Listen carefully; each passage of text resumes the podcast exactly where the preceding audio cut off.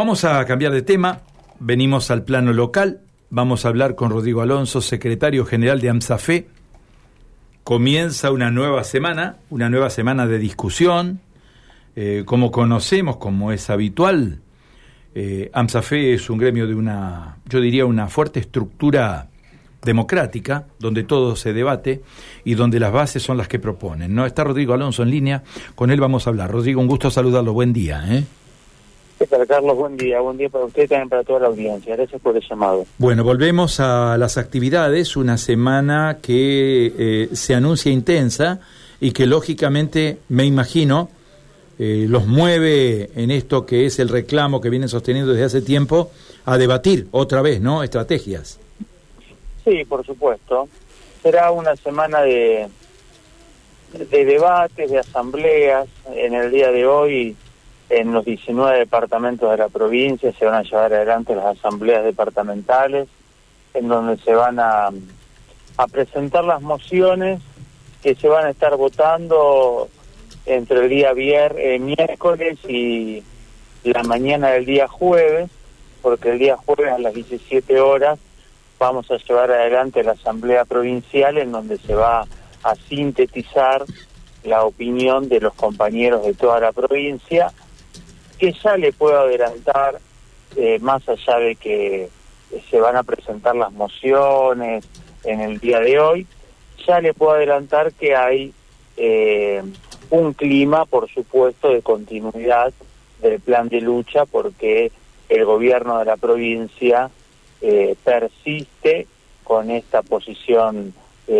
totalmente intransigente, con esta posición de no escuchar a los trabajadores, esta posición de incumplir la ley paritaria, de no convocarnos al ámbito paritario, entonces es muy probable que a partir de hoy se esté debatiendo y votando de qué manera los docentes santafesinos vamos a continuar llevando adelante este plan de lucha para exigir la convocatoria paritaria, para mejorar el salario, para discutir las condiciones de trabajo y también para discutir las políticas educativas.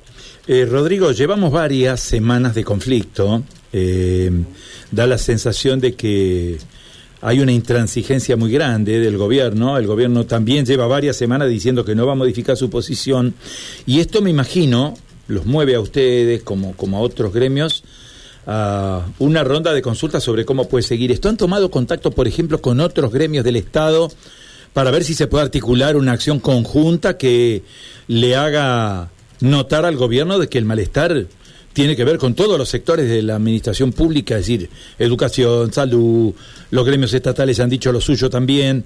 Eh, ¿Hay algún contacto con los otros gremios para articular medidas conjuntas?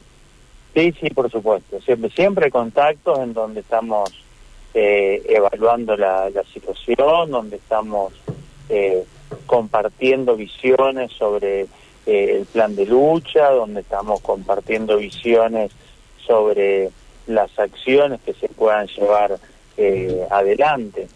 Eh, por lo tanto, creo que este, este malestar que, tenemos las trabajadoras y los trabajadores de la educación también se está visualizando y visibilizando en otros sectores de, de trabajadores y de trabajadoras, ¿no? Lo que ha sido la semana pasada, en donde no solamente los docentes estuvimos de paro, sino han estado de paro los eh, compañeros empleados estatales, el personal de salud. Por lo tanto, eh, hay un gran malestar. Eh, lo que nos preocupa, Carlos, a nosotros es la posición del gobierno, ¿no? Nos, nos preocupa que no pueda leer este malestar que tenemos los docentes, que no pueda leer el clima en el cual estamos llevando adelante nuestro trabajo en las, en, las escuelas. Los reclamos que nosotros estamos llevando adelante son eh, reclamos eh, que son justos, creo que nadie puede poner en discusión la pérdida del poder adquisitivo del salario. Eso no, se puede poner en discusión. Eh, vos hablabas antes de esta nota de algunos índices, ¿no? Y con, con respecto al IPC, y, es algo que a nosotros nos preocupa, nos preocupa cómo venimos perdiendo poder adquisitivo de salario. y cómo el gobierno tiene esta posición tan intransigente en una situación económica que no, es mala. Esto también nosotros lo queremos aclarar. La provincia de Santa Fe no está quebrada económicamente, no puede pagar los salarios. Es más, es una provincia que tiene recursos, que aumentó los recursos propios, los coparticipables, que tiene dinero ahorrado. O sea que no es una provincia que si hace frente a una demanda justa que le llevamos adelante los trabajadores, no va a tener cómo funcionar. No, esta no es la situación de la provincia de Santa Fe. Nosotros creemos que acá lo que está faltando es una decisión política del gobierno de escuchar a los trabajadores. ¿Qué es lo que no está haciendo? Y es lo que nos preocupa, porque incluso hay una ley, que es la ley paritaria, que establece claramente que cuando una de las partes solicita una reunión paritaria, a los 15 días la otra parte tiene que conceder esa reunión. Bueno, parece que al gobierno de la provincia ha perdido el calendario, algo le ha pasado porque eh, desde hace meses que nosotros venimos exigiendo la convocatoria de la paritaria y el gobierno persiste con esta posición que lo único que genera es malestar dentro de las trabajadoras y los trabajadores de la educación. Sí, yo leía, mm, días pasados leía algunas declaraciones del gobernador de la provincia que llamaban un poco la atención. ¿Por qué? Porque el gobernador decía que mm, tiene que haber un vínculo con el campo y le pedía al gobierno nacional no confrontar con el campo, el gobernador. Eh, hablaba de la necesidad de no especular con este sector y sin embargo tiene un conflicto abierto con varios gremios el gobierno de Omar Perotti. ¿no? Entonces uno a veces se pregunta cuál es la dualidad de criterio que rige esta relación, por un lado del gobernador que le está pidiendo al gobierno nacional que no confronte con el campo y por el otro está confrontando con los gremios de su administración. Esto a mí me desconcierta un poco, ¿no? Sí, por supuesto. Y creo que hay muchos datos, ¿no? Sobre, sobre estas posiciones eh, tan zigzagueantes del, gobierno, ¿no?